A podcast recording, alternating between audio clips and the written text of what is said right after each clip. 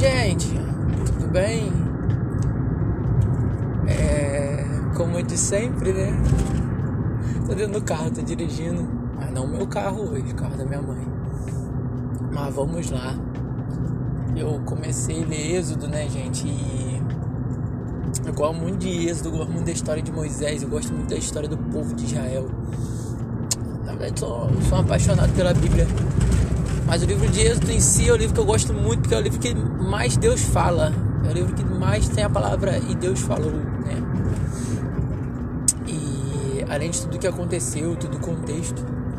Mas logo no início de de Êxodo a gente vai conhecer, né, o nascimento de Moisés, né?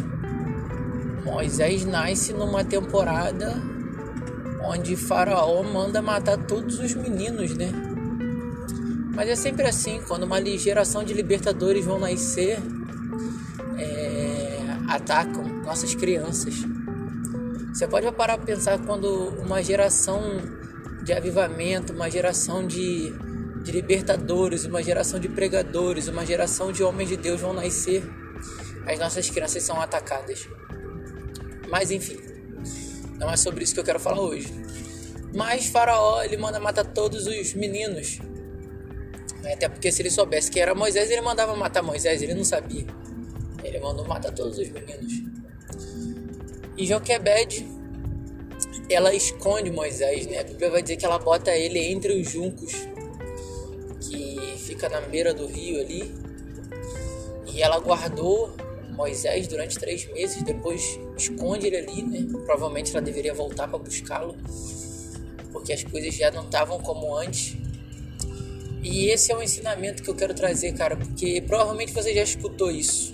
Provavelmente você já até escutou essa frase que eu vou falar para você. Mas, cara, joga o teu Moisés no rio. Coloca o Moisés seu no rio. Eu sei que você gerou.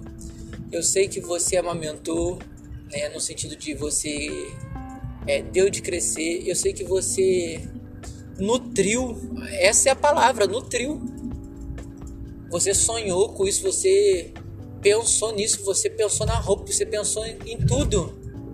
Você elaborou, mas chegou a hora de colocar no rio. E o mais importante, é, além de colocar no rio, é você entender que tudo que você coloca no rio volta para você.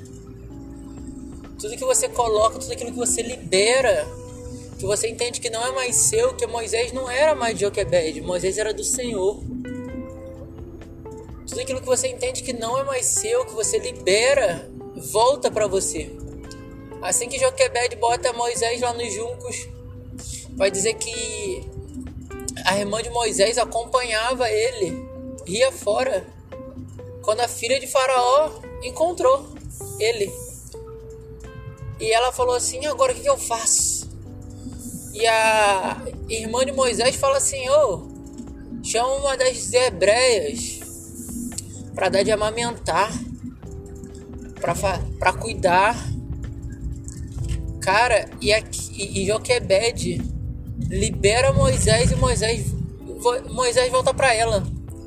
Melhor ainda, agora ela ia receber para fazer aquilo que ela faria de graça.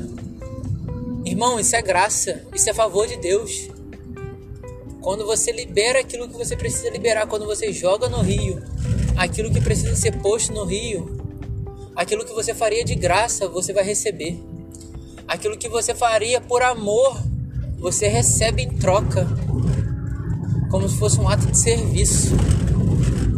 Então o ensinamento de hoje é bem, bem simples, sabe? Eu poderia falar outras coisas, mas vou deixar para outro, para outro rapidão mas o ensinamento rápido de hoje é joga no rio. Libera. Não retém não. Você sabe que você está retendo. Eu sei que eu estou retendo. Não retém não. Libera, sem medo. Vamos fazer um, vamos fazer um acordo aqui?